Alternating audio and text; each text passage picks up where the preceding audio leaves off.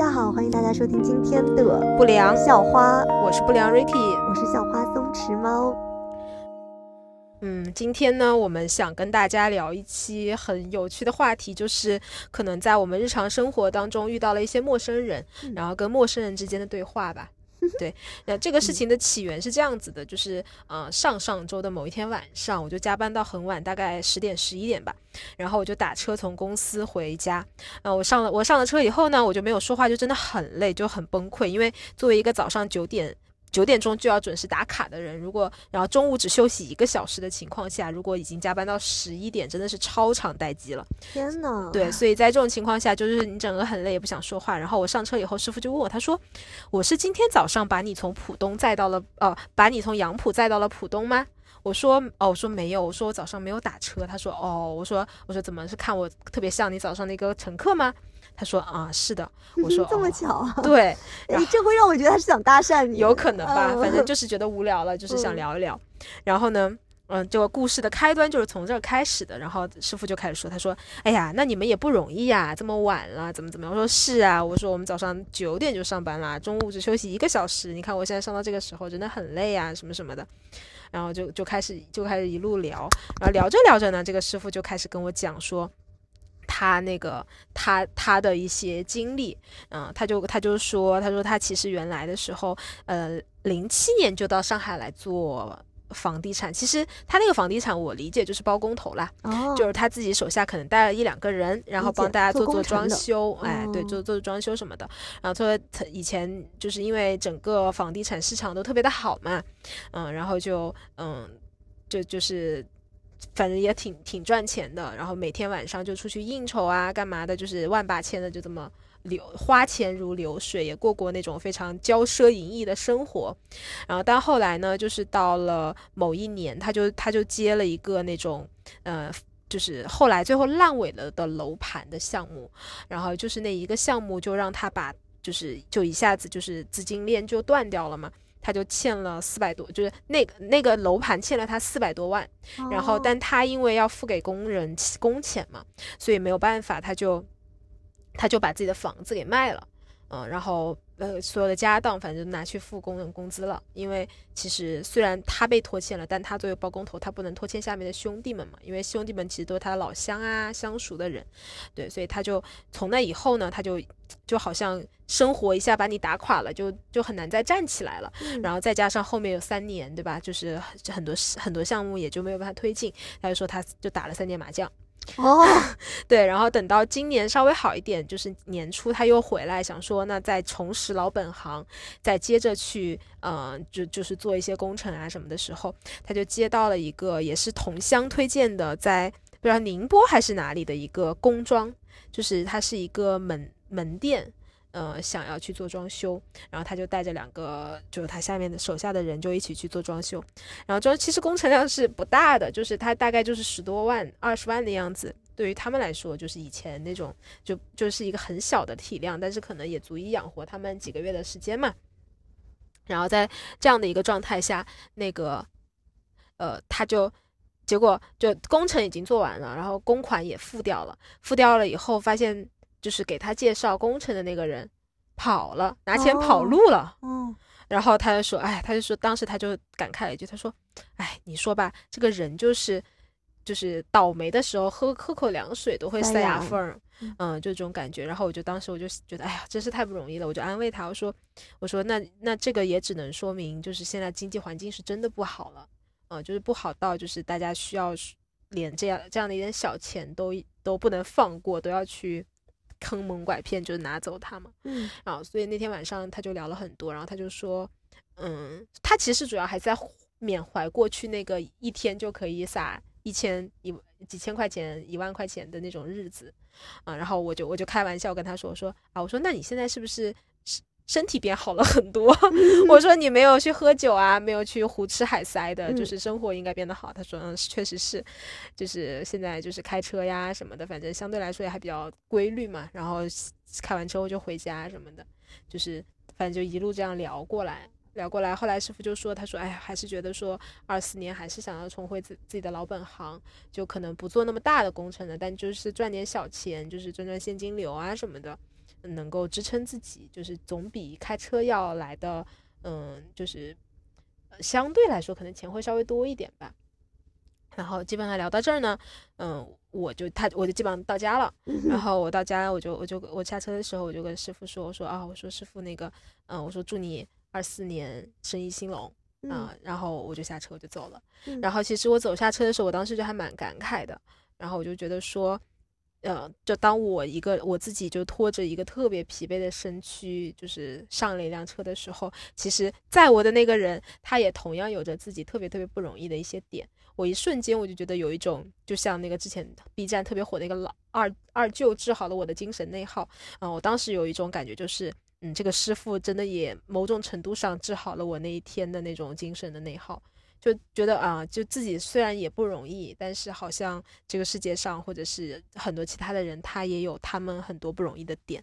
我瞬间，我就是走回家的路上，整个心情都轻松了很多。嗯，哦。没有想到，Ricky 就是之前 Ricky 跟我讲说，我们来聊一聊，就是陌生人和陌生人之间的对话。没有想到你第一个故事就这么这么治愈。对，因为我当时呃接到你这个 idea 的时候，在仔细脑海里面想了一下和陌生人的对话。我最近可能呃接触的比较多的是有共同兴趣爱好的一些。卖家，嗯，因为我最近就是沉迷于一些音乐，然后发现很多的呃出版物都已经绝版了，然后就只能我是第一次用那个黄色小软件购物小软件，然后就发现，呃，因为卖家也是怎么说呢，他也是自己收藏了这些东西，现在把它转卖出来。那原因是什么？他们卖的原因是什么不重要，但是好像大家在聊的时候都会发现，嗯，自己是大家比方说对这一些音乐都是喜欢的。我最开始的时候是对他们都很有好感的，因为一上来就很高的期待，说哎大家都是同好，哎呀，但是在这个交易的过程当中，就会发现人和人还是挺不一样的。就我比方说，我之前呃刷了好久，刷到有两张黑胶，终于有人卖了，他卖的价格还是全网比较低的一个价格，所以我当时就一口气拍了两张，但是。而而且，因为我们在那个软件里面聊得很好，所以我们就加了 WeChat 聊天。然后我本来想着说说要让他一定要把那些胶都留给我的，没有想到呢，他第二天就反悔了。哦，因为我表现的我非常喜欢，哦，所以对方就有一点坐地想要起价的那个，对。然后我其实还挺不开心的，所以后来呢，我们虽然是加了微信，但是我后来跟他讲说，那我就不买了吧，因为他突然把他那个运费标高了整整一千块。啊，有点夸张，对不对？嗯，他就跟我讲是说，嗯，这个两张胶打，我给你打包寄过来价钱。然后我心想说，什么快递再怎么保价也不可能要就贵这么多，所以我就知道他肯定就是对他之前的价格有感觉，他觉得我很喜欢，所以就想要涨价。我后来就就算了，我就后来就是等了一等，找了其他的买家。其实后来我买到那两张胶的价格是要比他原来给我的要贵，但是可能我当下就是有点不舒服。嗯，啊，我会觉得，哎，我。我本来觉得我们是同号，我们可以是朋友来着的，但是我也是愿意用你最开始出的价钱来买，但没有想到我们好像感觉，嗯，聊过天之后你反而要涨价，嗯，所以我当时其实我特别懂你这种感觉，就是有一种我我我我以为我们是因为志趣相投，嗯，然后。做在在做同样一件事情，但是你一直把它当生意，而且当你看到，我以为我我以为当我告诉你说我很喜欢它的时候，你会希望说你也喜欢的这个东西能够落到一个很珍惜它、很欣赏它的人手上，但是并没有，你是只是把它当做一个单纯的商品，然后你会利用我对它的喜欢而去谋取对自己来说更大的利益，这件事情就是让人会很那个呀。确实是是，然后我包括。呃，也因为这个爱好，之前在那个听音乐的软件上面，其实有认识一些，我算觉得算是同好吧。但是后来我发现，大家在从呃那个兴趣的点在往外延伸的时候，确实都是很不一样。比方说，我有呃因为共同喜欢听的歌，然后认识了一个人，他加了我微信之后。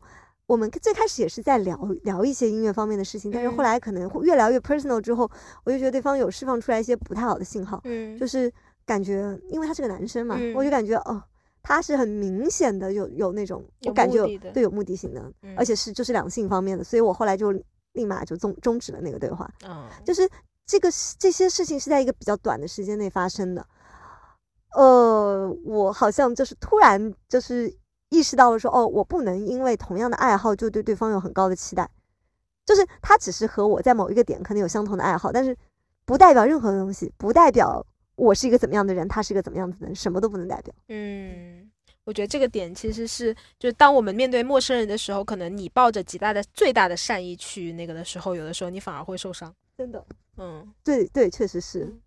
哎，不过我也有一遇到过一个，就是真的是路人吧。嗯，我那天穿了穿了一个靴子，其实跟不高，但是可能看起来是不是走的不太稳还是怎么样？我当时想下电梯的时候，我在看手机，然后他就在后面提醒了我一句，他他说他就叫了我一声，他就说哎呀，说你小心一点，要下电梯不要看手机。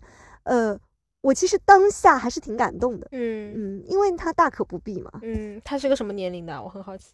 男生一个蛮年轻的男生。嗯。哦。嗯。好吧，他没有什么，没有没有下文，他完全没有那个，我我觉得这个完全就是呃露水情缘，就他就只是提醒了我一句，然后我就我就说了一声谢谢，我后来回头说了声谢谢，然后我就走了。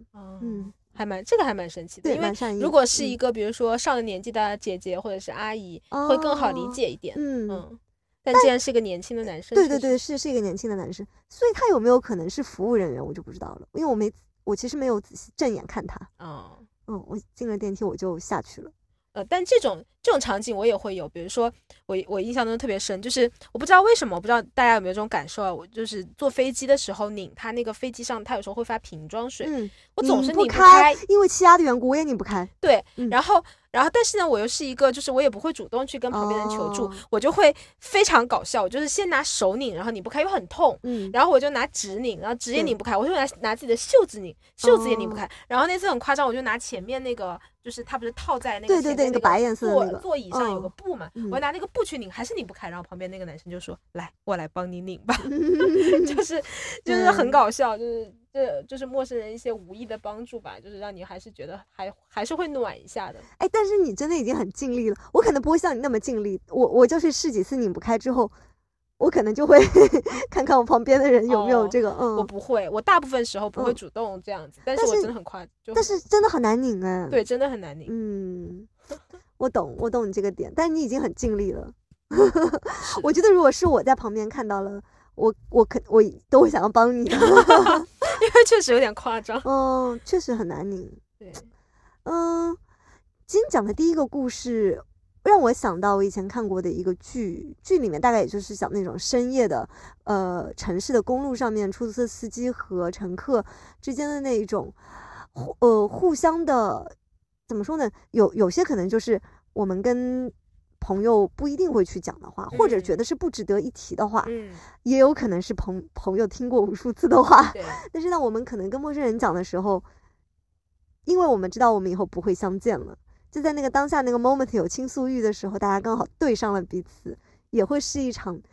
挺有意思的露水情缘，对对对，这个也是，你知道，我曾经，我我之前跟我一个同事就是有聊过这件事情，然后我就跟他说，因为我以前在某家公司的时候，然后当时我有做我们公司的总办，就是最高层的那个领导的司机的薪酬，嗯，然后我就知道说，哦，就首先就是我觉得，嗯。他们的工作是非常轻松的，因为当时那个公司还蛮大的，所以领导他一个人可能一个人就不只有一个司机，然后他可能分不同的司机分散在某一个不同的地方。那领导嘛，他一年在某一个地方时间肯定是相对来说有限的，所以你作为他的司机，第一，你每天都开着领导的车；第二，公司会因为你开着领导的车，帮你租一个在公司方圆可能三公里以内的比较好的小区。然后其次，你工作时长并不长，嗯，然后。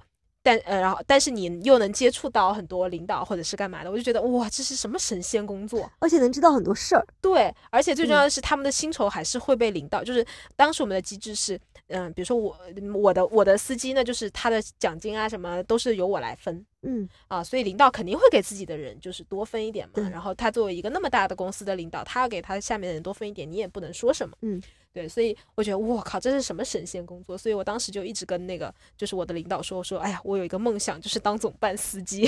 哎，我倒觉得这种工作很有门槛哦。对，是吧？越是就是你看外面看起来轻，我的门槛不是说技术门槛啊，我就觉得你可能背后的那个人人的人脉的这个这个怎么说呢？呃，有可能是别人介绍，或者是真的是要很有眼缘。是的，而且你可能得是一个非常会做人的人，而且这种对，而且这种岗位，说实话，相对来说就是。呃，大家的那个流动性也超级低嘛，能空出来一个的概率是很小的。是的，是的。那每当空出来一个的话，他可能就需要对你的背背景啊，这很多东西就要去做审查的。嗯嗯。然后这是一个，然后同时呢，我曾经还有一个很大的梦想，就是说我白天在工作嘛，如果晚上有空的时候，我很想去做滴滴司机。为什么不是别的？比方说咱们去弹个琴什么的。对，因为我就就是像你说的，我觉得就是。其实我我我想的倒不是说能赚多少钱或者干嘛，但我是觉得说你能载到不同的人，experience，嗯，对，就是你你你可能会跟其中的一些人发生一些交互，可能是你去跟跟他讲你的故事，或者是他来跟你讲他的故事。我觉得这样的一些就是呃经历，可能在我们的日常的生活当中是一些比较难得的差机会吧。哎，你讲到这个，我想起来，我有一个好朋友跟我讲过一个事儿，嗯。我们可以当一个八卦听，就是他曾经打打快车的时候遇到过一个啊，可能是顺风车遇到过一个司机。那我朋友是个女生，然后对方是个男生。因为我跟我朋友都是喜欢港乐的，其实在上海这样子的城市，不是深圳、广州那边，其实听港乐的人并不多的。然后那天上车了之后，一般的司机其实不太会放音乐的吧？他可能是因为。呃，顺风车的缘故，所以那个男生司机是一直都在放音乐的。然后他惊讶的就发现大家的歌单高度重合。我觉得这个是个非常非常小概率的事情。他当时跟我讲完，就是说我心里就想说，哇，如果是我，我一定会想认识一下这个男生。嗯，因为他跟我讲的时候也表达了他觉得哇，好巧，就是感觉是很美好的。嗯，但是他们只。经历的那一段共同的车程，没有加微，就是没有聊天，没有后面再继续认识。啊，这个可能就是 I 人和 E 人的区别。哎，有道理哎。如果是你，你会吗？我可能会的。我也觉得我会。对，不管就是呃，也没什么目的，就是说我会想认识一下。嗯。但我不一定会认识，但是我一定会在车上这个很短暂的时间里面去跟他有一些交流和互动，就至少能够有，就是告诉他说，哦，我很欣赏你的歌单，或者是你的歌单跟我很像。嗯。但我未必会加微信，或者是有什么后续的东西。哦，那我估计那他也是吧，他们应该在车上是有交流过，但是就后面就没有后续了。哦，哦，如果是我，我我觉得我应该会想要有个后续，不管后续是什么。嗯嗯。然后就 是对，就是听到你讲完那个司司机的故事之后，我突然觉得，哎，我觉得车里面是一个密闭空间，就是其实是一个挺容易发生故事的地方。对啊，就是其实它是放松，它是很难得的创造一两个陌生人能够不尴尬的待在同一个空间很长时间的这样一个机会。那确实是在这个过程当中，如果你想想有一些语言的交流，其实还是蛮容易有的。嗯，哇！突然觉得车子是一个谈恋爱的好地方。嗯，哦，但我突然你突然说到车子这件事情，我又想起来有一次我打车去找你，然后你记得吗？我打到了一个聋哑师傅。哦，记得记得，有印象。那个也是一个非常独特的体验。嗯，就是我上车以后，然后嗯，那个我我一上车，他就那个车的后就是后背就是贴了一个说我我是聋哑师傅，然后如果你想就是呃你有什么问题，你就拍拍我的肩膀，跟我就是跟我那个。表达，然后说，如果比如说你到目的地了，提前到了或者怎么样，你就拍拍我的肩，然后告诉我说你要在这里下车就好了。然后这这都不算什么，就是最神奇的就是当你坐在那个车里，因为平时比如说我们在车上的时候，嗯，师傅要么就会会语语音聊天啦，跟他的就是同发什么各种群很多啊，然后要么就是有导航的声音啦，啊，或者是各种各样的声音，但那个师傅的车里静悄悄的，一点声音也没有。然后我那刻。那刻我就觉得哇，好神奇的感觉，就是绝对的那种安静。虽然其实那个时刻我讲话也好，我大声的去怎么样也好，都都是可以的，因为毕竟对方也听不见。我甚至可以随便说什么。可是那一刻的我就是完全就是什么也不想说，就是。就完全被沉浸在那种非常非常极度安静的那种状态下，嗯，我觉得这个也很神奇，好妙。我记我还记得，就你一开始讲，我就想起来那天你跟我讲的这个事情。对的，哎，你讲到这个，我想到前两天我点外卖的时候，你你有遇到过吗？点到那种呃，就是听障的师傅？没有，哦，我是第一次，就是饿了么它会显示说这个骑手是听障。呃，所以他就不会给你打电话。你知道我平时最讨厌就是外卖给我打电话，对我陌生电话就是非常不想接，我也特别讨厌外卖给我打电话，因为我觉得地址标的很清晰，而且我可能会在备注里甚至写说具体放在哪里，那他们仍然仍然要不断打电话的，就这个行为就是我我很头疼。但我当时看到他是听障的时候，我就知道他一定不会给我打电话，所以我就在后台给他留了个言，我就说了，我说的是，呃，我不着急，你可以慢慢来，然后请你放在什么什么地方。嗯，然后我我觉得还是挺奇妙的一个经历，那是我，就我们这都算不上和陌生人的对话，对对，但是就很奇妙，就很很不一样的交互场景吧。是的。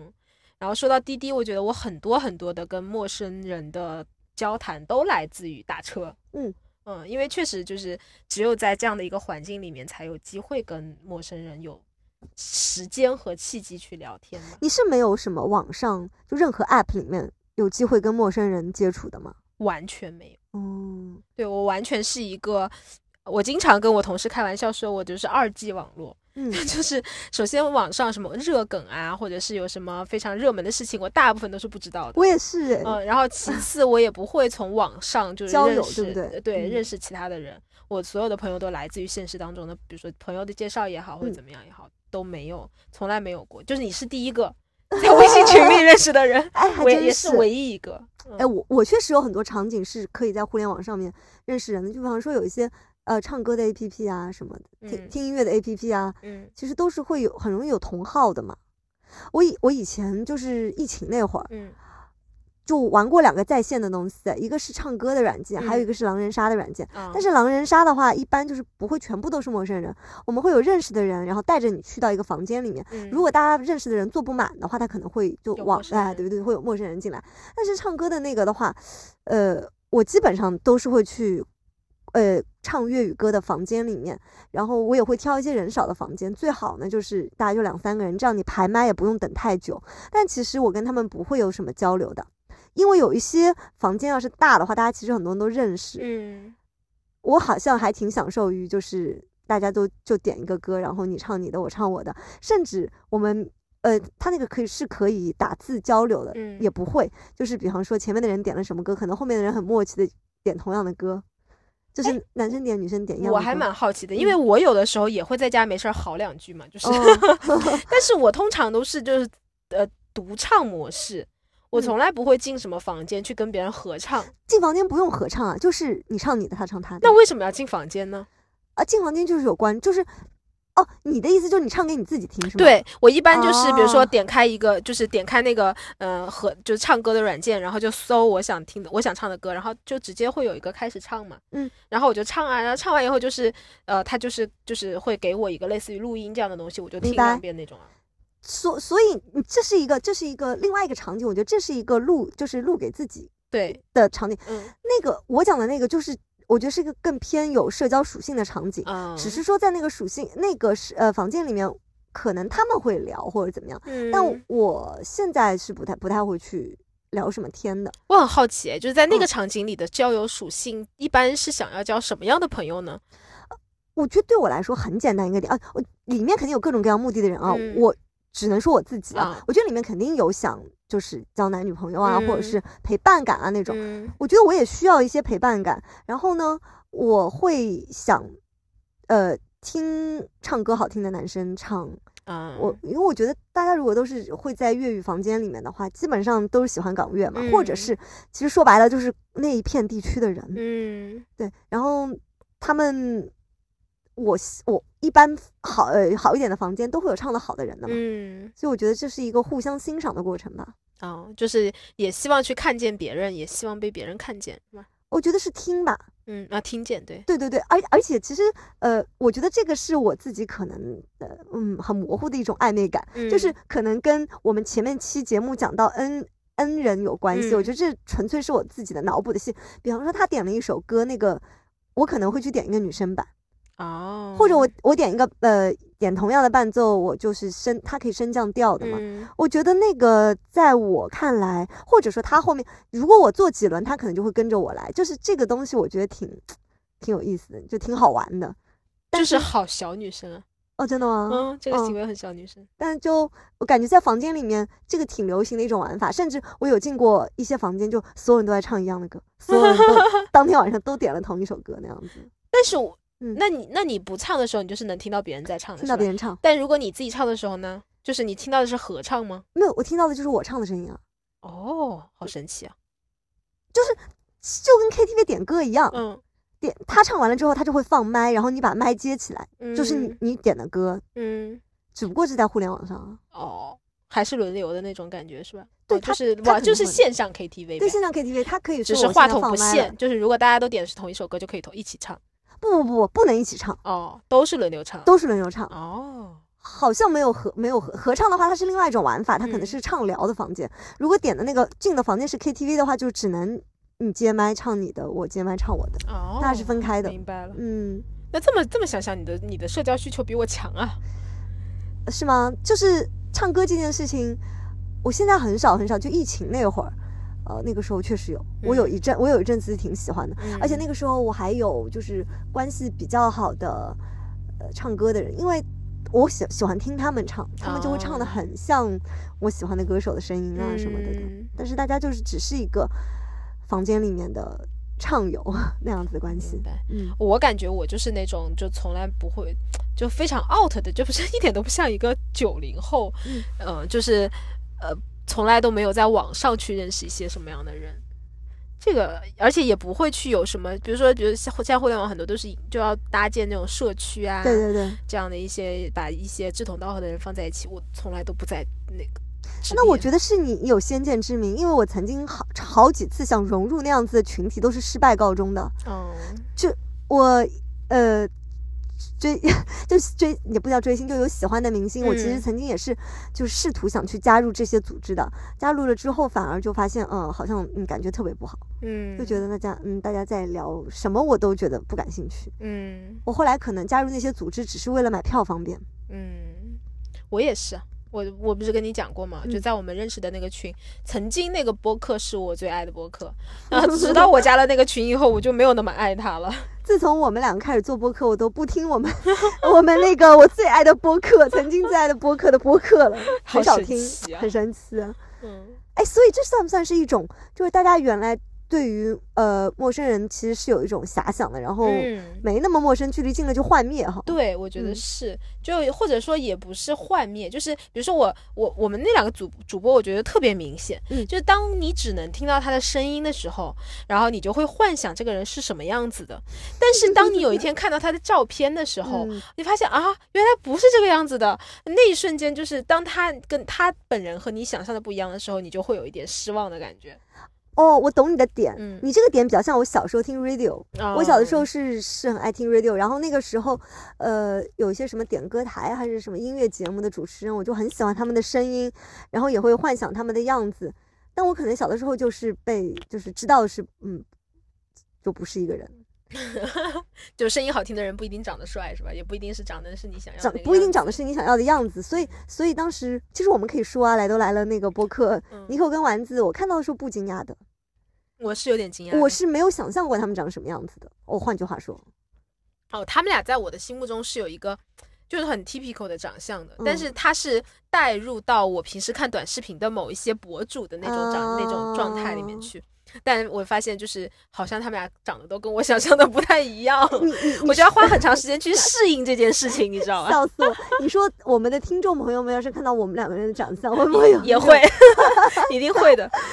所以绝对不能让这件事发生，对不对？就我们俩也不至于大主播到，就是需要 PO 自己的这个 personal 的照片上去，也没有人会感兴趣吧？那那可不好说，就是反正就是，哎，我们群里的人应该都见过我们的样子。没有吧？我们我们以前都用自己头像做微信的哦头像的呀，哦所以我们群里的人应该都知道我们的样子。嗯虽然我们的群里人不多，好好玩哦。哎，说起来，就是这种私域的空间也是一一种交友的方式。对，但我也是不行。但说实话啊，就比如说我们俩嗯在、在这种听友群里面认识，我觉得会比我们在就是茫茫的那种互联网上认识的人还是要靠谱一些的。对对对，呃，因为首先我觉得播客这个圈子它相对来说比较小众，是，然后也相对收听的人的素质也我觉得也是比较高的啦。嗯，嗯、所以在这样的一种场合里，你去遇到相对靠谱一点的人，我觉得还是比较容易的。嗯，你说的太对了。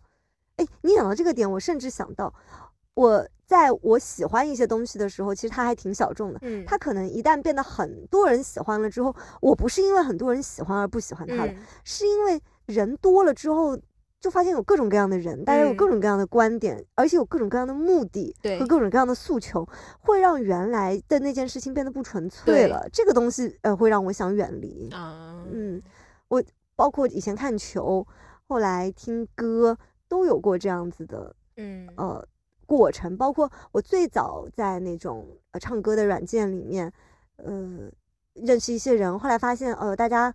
时间长了，可能积累的粉丝多了，人都是会有点变化的。嗯，那我可能也会就渐渐的，嗯，不是我原来想要的样子，我就会退出那个，之间会疏远一点那样子。嗯，但是我之前是听姜思达的播客，他说最近连豆瓣都有播客专栏了。是，我觉得小宇宙真的有大爆发哎，不知道哪里来的资本哈？啊，应该可能就是腾讯。不是，没有，这小宇宙不是腾讯的，小宇宙是个单独立的那个，腾讯没有。没有，我们一会儿把它剪了。没有没有啊，真的吗？我一直它是个独立的，因为之前我以为小宇宙是字节的，然后我还特地去问过自己的人，然后啊，他应该不是谁的，他应该只是就是接受的是投资人的投资，他那我是具体我不知道有接受谁的投资，就像小红书背后投的就是腾讯，嗯嗯，对，小红书背后是腾讯。哦，小小宇宙不知道是谁，但是他们应该是最近挺大资本的，我很明显觉得那种流量大起来了。对的，我听我朋友讲说，呃，小红书上就是很多播 KOL 都在推荐播客，嗯，一夜之间的，还挺挺神奇。这会不会是一个商机？对我们就。我们不算是特别早进入播客的，但我觉得也还算是比较资深的了吧。嗯，就是我的意思是作为听众，不是作为主播。作为听众，我们是不是可以小红书开个专栏，专门推荐一下播客？可以啊。不，他那个推荐是他现在小红书上是个 KOL，嗯，然后他说对，然后他对带流量带到那个小宇宙里面。好吧，嗯，那我们没机会了。没有没有，哎，人家不是说就是算命就是。接下来的那个是走九运嘛？之前是八运嘛？九运是离火嘛？嗯，离火一是中女嘛，就中年的女性，还有就是她旺的是服务行业啊，呃，互联网对文化产业啊，所以我其实觉得是挺好的。嗯嗯，那我们还还还是我们肯定要坚，我们要坚持做，对，我们要坚持做。然后我自己最近也还在想，说我这么喜欢港乐，嗯，然后其实小宇宙也有人做，但是嗯。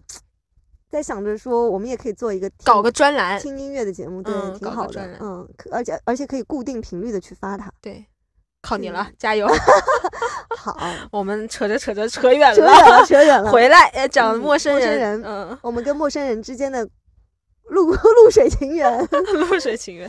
哎，就我前阵子就经常生病，有一次就去看急诊，我那次是胃疼，然后。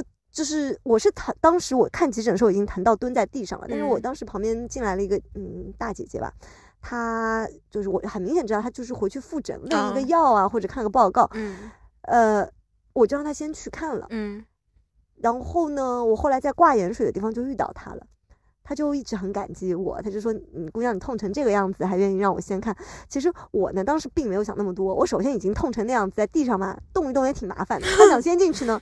我我我也没有意见，我就看得出来，他就是就是很快就结束，所以说其实对我来说没差，就真的是举手之劳。嗯，但他非常的热情，嗯，然后就表达了他很喜欢我，然后他就开始跟我讲他自己的故事。他是一个上海出生的，现在就挺年轻的时候就全家移民到澳大利亚的。嗯，他的两个儿子都是在澳大利亚出生的。嗯，他。回国之后赶上就是这一轮各种病毒，所以可能不小心染上了肺炎。嗯，所以我当时就很担心他一个人在国内啊，然后什么就就是问候了他两句，他就跟我讲他两个儿子在澳大利亚都是医生。嗯，他非常非常的以他的儿子为自豪。嗯，就跟我讲了很多他是怎么教育他的两个孩子的呀，他们全家都是信上帝的。嗯，非常非常的慈爱的一个一个大姐姐，她。其实他儿子跟我差不了太多，嗯，大小，嗯，所以，但是我还是叫他姐姐了，因为他非常的，其实带给我很多不一样的关于教育的心得，嗯，那我现在还没有到做母亲的那个状态，所以我听的时候还是有那种代入自己是小孩的状态。他就是讲，他家两个儿子从小呢，就是非常尊重他们作为独立个体的存在，并且他也希望他的孩子要尊重他是一个独立的个体。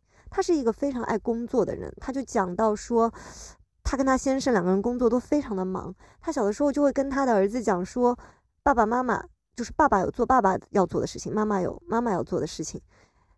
我们很爱你们，但是你们也要做你们要做的事情。嗯，就是你们在这个阶段，比方说是在读书的阶段，你们要要要读书，要该去运动去运动，要照顾好自己的身体，吃饭的时候要吃饭。在任何时候，我们都要承担好自己的那个角色。那可能在大一大之后，他对于两个儿子的呃爱情观或者婚姻观的这个教育也是。非常的自由，包括选专业啊什么的。他跟我讲到，他的大儿子在高中的时候，呃，有一个女朋友，女孩子也非常优秀。嗯，毕业了之后，那个女生就去哈佛，去哈佛的医学院了。他儿子是留在澳大利亚的医学院。嗯，他呢就很担心儿子就是失恋嘛。嗯，他说他儿子跟他讲说，他说妈妈，首先我跟他都是独立的个体，他很优秀，我祝福他会去到他想要去到的学校，会收获他更好的未来。等等，呃，我其实是很惊讶的哦。就是如果这些都是真的的话，一个十八岁的嗯男孩子能讲出这样子，确实是非常成熟的话，我可以推想的出来，从小父母给他的教育，以及他自己被教育到的那一个关于独立的自我的存在，呃，自己选择自己负责任的这一种能力的培养的是非常非常到位。我觉得这是国内的小朋友就蛮蛮缺乏的。嗯。我也就在想到说，之前我可能也是听一个播客，还是看一个什么介绍，就是在讲说，国内的很多大人对于小孩的时候就会说，哎呀，小朋友应该怎么样怎么样，哎，但是可能在国外的很多公共的场合，大家看到小女孩、小男孩就会说，嗯，young lady，或者说就是会说你也是一个 gentleman，就是会让他们从小就知道，哦，原来我也是一个，我可以是一个。我们没有区别，就不是你是大人，我是小孩，我们有这样子的区别，有这种高下之分，而是你也很尊重我，嗯，我也会要对得起你这份尊重而去。我举个例子，比方说公众场合之后，你是小孩，所以你小孩是不是可以做一些，嗯，大人不会做的事情？而如果你也把我当大人，那所有大人都是怎么样的？我是不是应该保持安静？我是不是应该讲礼貌、懂礼仪？这些从小就是，嗯。因为身上被赋予了那一个信任，而我觉得可能他们会更愿意去好好的做自己吧，嗯，承担自己的那份责任。我觉得这一点可能是挺大的一个教育上的差别。嗯，我自己是觉得这个东西确实是，就因为我自己，我我我不知道我爸妈是刻意而为之，还是就是他们的性格就是比较佛的状态，所以我从小其实没有像很多人一样感受到就是来自于爸妈那种强权，他或者强压怎么样。其实我觉得我不管是我做出的很多的选择，包括我当我我之前学琴，然后到嗯六六年级吧。然后当时应该是考了六级还是什么的，嗯，但算是跟现在小孩小朋友没法比。现在小朋友三三年级就可以考完十级，对对对，确实，我们那个时候是很慢的。对，嗯，然后嗯，我妈就说，那要不然你要不要考虑考虑，你就别不学了。如果你真的就是不是很喜欢或者怎么样的话，其实说实话，我确实没有很喜欢小提琴，但是我当时就是他抛出来了这样一个选择给我说，你还要不要学的时候，我我自己给他的答案是我要学。所以我就把它学下去了，嗯，然后包括我我高我高考完的时候，其实我我高考分数我觉得也不算很理想吧。然后其实我我爸当时甚至想让我复读，哦，对，因为嗯，就他们他们就会觉得呃同班的可能其他同学会考得更好啊怎么样？我我就听到我爸没有单独直接跟我说，但我听到他跟他跟我妈说，啊，就说。你看他们寝室的谁谁谁怎么考的那么好啊？怎么怎么样？要不然让他复读算了。但他们也没有来主动跟我讲这件事情。然后我所有去报的学校也好，我报的专业也好，他们也没有做过多的干涉，就还是充分尊重我的意见的。所以其实，在这件事情上，我没有感受到太多所谓就是这种大家都说中国父母除了一件事儿，就是结婚和生生娃。我觉得可能因为那个那个状态下，就他们觉得我所做的所有的都是可控的吧。嗯啊，没有超出他们认知范围的一些东西，就是没有太夸张。但是在结婚和生娃这件事情上，我觉得他们就是在，我才慢慢的感受到了，呃，就所谓中国父母那种打着为你好的名号而，嗯，就是强迫你去做一些事情的这种状态。我在小的时候，我感受到的跟你的呃感受是差不多的。我父母也不是那种呃强强势要怎么样，但是我是很强烈的能知道。他们更希望我怎样哦，我没有，但是你也听到你爸爸讲那个话，但是你不会把他放心里，是吗？对我不会放心里。那所以那是因为你是一个性格比较好的小孩啊，就我心比较大。哦，也有可能你你比较有安全感。就是我会觉得有很多中国家长可能呃看起来很 peace，但是他其实明确是就是知道你是在走他想让你走的路的，所以他 peace。嗯，我觉得我父母应该是那个类型。嗯。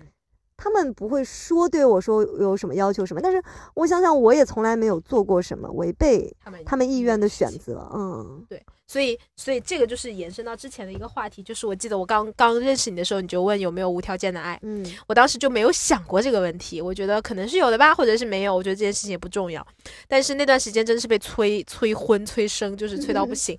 然后我后来就觉得哪有什么所谓的母慈子孝、父慈子孝，我觉得都是。都是因为你没有忤逆他，嗯，就当你真的做了什么事情是跟他的想法不一样的时候，就没有所，就是可能我们以前觉得说他们很放权，或者是很愿意让我们做什么事情，都是虚假的，就是也不是都虚假，就是都因为都在他们的掌控范围内。对，嗯，哎，你讲到这个点，我突然想到，那个在医院里面碰到的姐姐跟我讲的所有的话，还有一个点是让我印象很深刻的，就是她对她的小孩其实是。身教多于言传的，嗯，他应该不是靠说话跟他们讲道理的这些方式，去让他们要做什么选择的。他是自己是一个很爱自己、很爱生活、很爱工作的人，嗯，他应该能让他的小孩感受到工作也好、生活也好和爱自己能带给自己的快乐。他释放出来是这样子的东西，那我觉得身边的人也会被感染。会知道说哦，我要是一个先爱自己，然后会去回馈社，有能力去回馈和爱世界的这么一个人吧。哦，这点我也超级同意。因为就比如说，我就很多人都会说，当我们成长到一个阶段的时候，就是很多人说，就是女女儿，特别是女儿，就是是妈妈的一面镜子嘛，就是是妈妈的。照妖镜，其实她这就是你以前可能曾经你很不喜欢你妈妈的身上的一些点，你会发现它就出现在了你的身上，一模一样。是，然后我觉得这件事情就是真的充分体现了就是言传身教的重要性。嗯，就虽然你曾经很小的时候你看不惯你你妈妈的那些行为，但是因为你看到的她就是这样的范式。嗯，然后你小的时候，你可能也没有能力去知道说还有其他什么样的可能性，所以那些东西就潜移默化在你的心，就是在你的言言，就是言语和行为当中了。就比如说刚刚其实我们俩在私下的时候也在聊，说我觉得我就是一个非常不果断的人，就想非常多。其实我妈就是这样的一个人，但是我在过往的过程当中，我就很讨厌我妈的这个点，就是想的特别多，做的特别少，而且想想很多东西呢也想不明白。但我发现，哎，我现在就是这样子，想的特别多，做的特别少，而且想很多东西都想不明白，这就是我。哎，其实咱们今天在吃饭的时候，其实有个 conclusion 的，就是说，如果我们要强迫自己进入到另外一个惯性范畴之内，对，就会能跳出现在的框框。所以我觉得我们可以拉彼此一把，就是把，就是把那个所谓的从从上一代承接过来的那种惯性，通过第三方的力量打破一下，是吧？对，就是比方说。从规律性录录播课开始 就不能懒，就我们可以尝试周中，真的就是硬硬挑一天这样子，我们就要保持周更。嗯，好的，好，这是我们二零二四年的目标。好的，不良校花今天立的 flag。好的，通过回顾和陌生人的聊天，居然给自己立了一个 flag。对，然后说回到陌生人的，你还有什么其他的一些经历吗？就这个姐姐属于怎么说呢？就是好像天上掉，就是有点天上掉下个上帝，然后就是降临在你的身身边，然后告诉你说要这样子。真的有，因为那个时候我其实自己呃，应该在一段比较低谷的时时间段，然后身体又挺不好的，还去看急诊啊什么，又半夜一个人去挂水，好像觉得其实我也不会觉得委屈，但是就当下反正不说是一个特别好的状态，但是陌生人告诉你你很棒。而且他没有任何有所图的东西，对吧？他作为一个我的长辈，又是一个同性，他对我没有任何所图，我会觉得他给到我的温暖和夸奖是能呃抚慰到我，或者说激励到我的。嗯，然后以及他讲的那些，他怎么对他小孩的那些，我可能是还带不到我要去怎么教育我的小孩，但是我可以带入到有一个小孩的角色里面，所以我有觉得那。一场夜晚的对话很滋养我哦，我觉得好像对我来说，其他更多滋养我的都是好像大部分在对话的过程当中，我都是那个听众，嗯嗯，都都更多的都是什么滴滴师傅啊，或者是出租车司机啊，然后他们来跟我讲他们的故事。比如说我遇到过一个，有一天很晚了也是，然后从虹桥打车回家，然后就坐在一个出租车上，然后嗯，我就觉得那个出租车很不一样，就很干净，然后你坐着很舒服，它底盘很高，就跟普通的那个大众的那个出租车好像不太一样，我感觉。然后那个师傅开车巨稳。就他开的特别快，但是我就觉得那个车特别的稳。我当时就问了一句，我说：“师傅，我说你，我说你觉得，我觉得你开车好稳啊。”然后师傅就觉得我非常的有眼光，然后就开始跟我夸夸其谈，说他曾经就是上海最就比较早期的那种出租车司机，然后在可能二三十年以前，他们就是月收入过万过万的那种，然后每天拉的都是那种大人物啊，什么就收很多的小费啊，然后老婆讨的都是空姐呀，然后非常。自豪的就跟我讲他们的故事，然后也遇到过，比如说像在北京的时候遇到一个出租车师傅，然后他就是他那个车就是跟上海师傅就是没法比，就是烟味儿特别重，嗯，然后但是师傅就是嗯就很能说嘛，然后就会跟我分享说他儿子在浙江的好像象山还是什么地方当兵，然后他们他和他的老婆一起。呃，跑到那里去看探望他的儿子。他告诉我说，他们租了一个车，然后在沿海的公路上开，那个海有多么的美，然后那边的海鲜有多么的好吃，有多么的便宜啊，环境有多么的好，空气有多么的新鲜。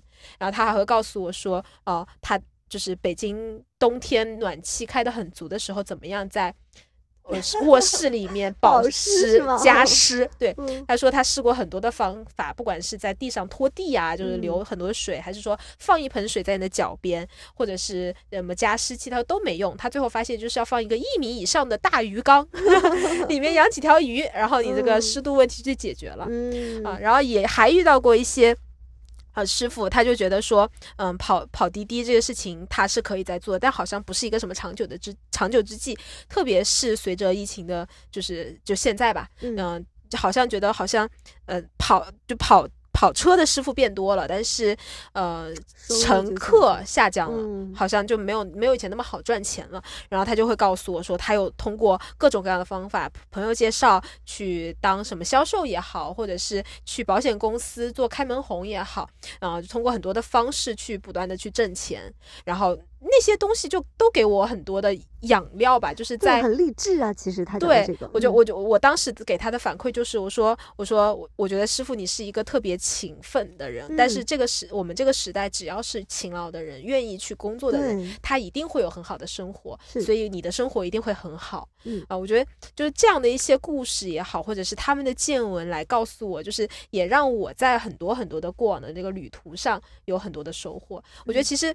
因为我在可能三年前，我是一个顾问，我每天的工的的的经历就是打车，然后去去客户那儿，然后坐飞机下车又又打车，所以其实，在滴滴上是花了很多很多的时间的。但也是因为那段时间，就是让我让我能够就很有意思，能跟不同的人去聊天，然后包括说也见到一些师傅很搞笑，就是。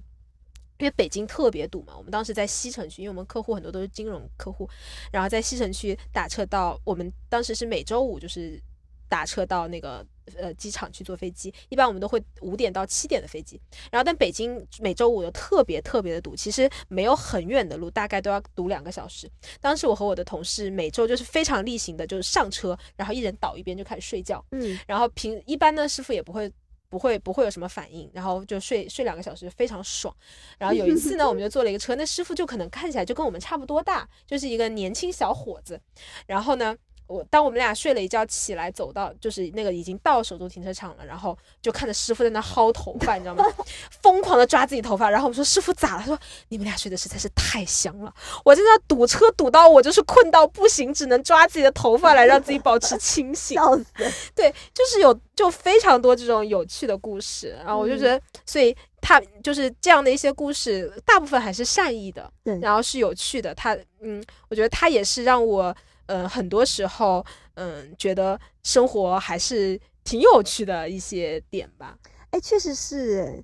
哎，说起来哦，咱们这个主题其实挺有意思的。嗯，想想封封城也不能叫封城，就是疫情这三年，其实好像还是对于呃，社交这件事情让我的感受也是有改变的。对对对，以前可能觉得呀，就是很很普通的一件事情，后来发现哦，其实所有的事情都也不是那么顺理成章的。嗯，现在又能回到一个人和人接触的。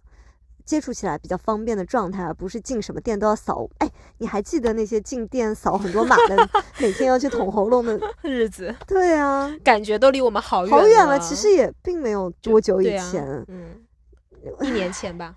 对呀，其实也也就一年前。哎，天哪，这个时间，人的感受好奇妙，嗯，它并不是线性的。对的。嗯，我们一定是会去放大开心的东西。哎，其实今天这期节目讲到这里，呃，虽然就是我们两个好像在讲自己的见闻什么的的，嗯，可能也是新年要到了，嗯，好像呃，我们对于前面一个阶段的状态有一个小总结，嗯，希望接下来一个阶段，我们首先是。播客要按期录 啊，是吧？然后也也我们在做的事情，其实也是在给陌生人一些陪伴，对他们能。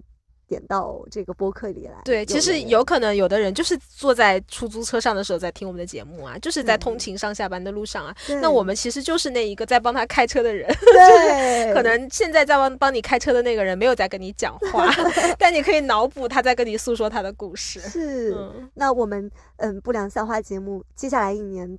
都会定时、按时、准点的陪伴大家。嗯，希望大家给我们留言，想听什么都可以。嗯，嗯好呀，那我们今天就到这儿。好，下次节目见，拜拜。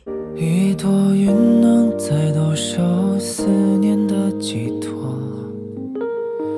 在忽然相约街头。当我们擦身而过，那短短一秒钟。都明白，什么都变了。一转身，谁能把感慨抛在脑后？在时过境迁以后，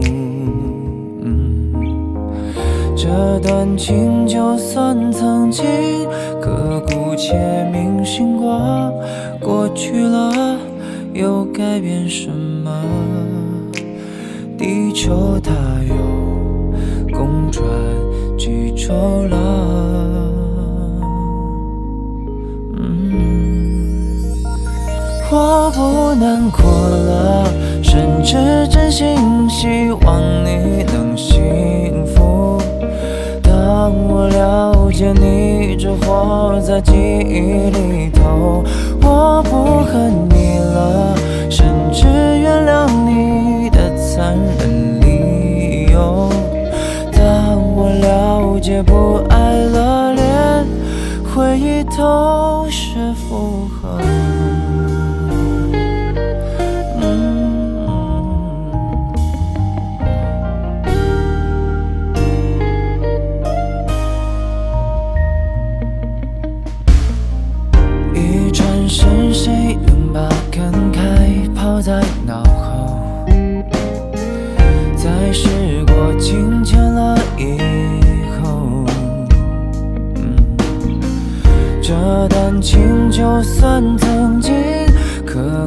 骨且铭心过，过去了又改变什么？